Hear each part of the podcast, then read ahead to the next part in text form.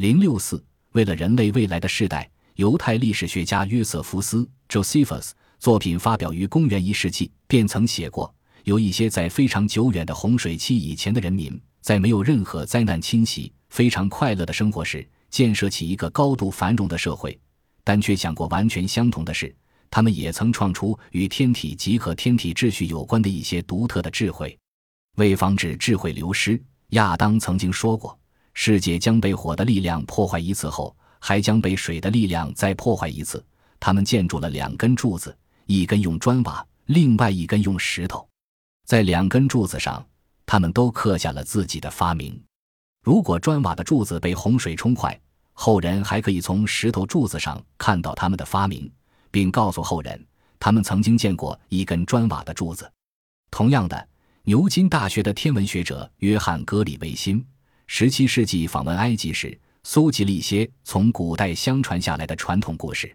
根据这些传统故事的说法，击杀三大金字塔的建造者为神话国度之王，决定建设金字塔，是因为国王在梦中看到地面反倒，居民俯卧于地，星辰陨落。互相撞击，发出巨响。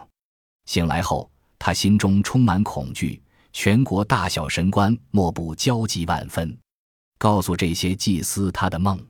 祭司们测量星星的高度，占卜未来，预言大洪水的到来。国王询问他们：“洪水会来袭吗？”他们回答：“是的，会来，而且会毁灭我们的国家。不过，到洪水来袭。”还有几年的时间，国王便下令在这段时间建立起金字塔。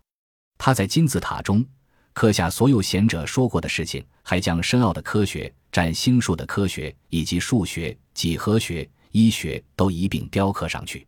所有的一切，凡是了解这种语言和文字的，就能够解读。从文字表面来看，两则壁画要传达的讯息都十分清楚。在世界各地散建的谜样的建筑物，都是为了天变地异、防止知识流失而建立的。这种说法可信吗？那些从有文字历史以前传承至今的奇妙神话中，我们得到了什么讯息？例如，《波波五经》中以充满神秘的语言透露出有关人类过去的秘密。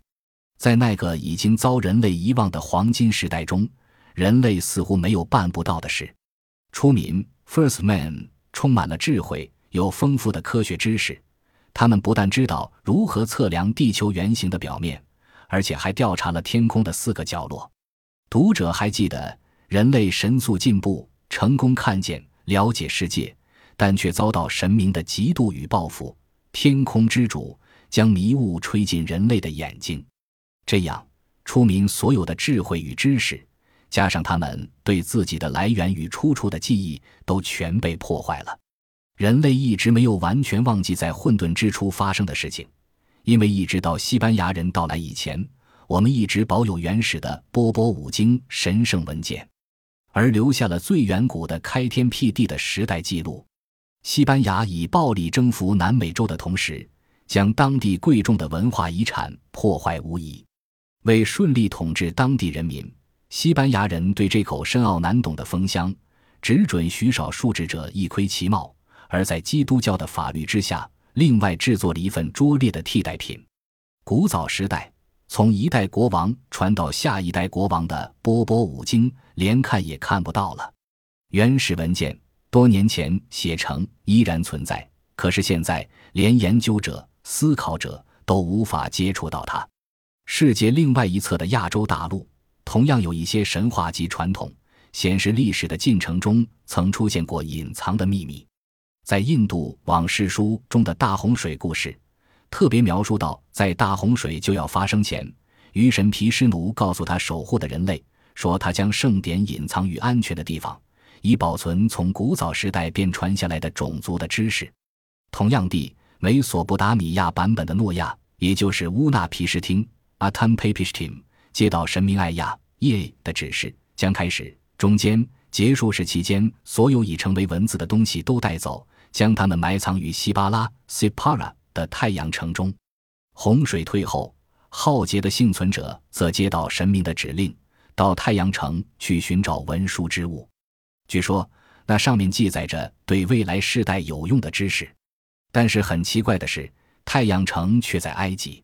埃及的伊努，也就是希腊人所称的海里欧波里斯，成为王朝时代找寻智慧与知识的中心与源头。而这些智慧与知识，相传为神话中开天辟地创始时期的神明代代相传下来的。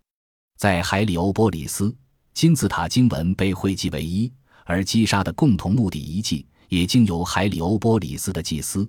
其实应该说，海里欧波里斯的宗教集团的手经营管理。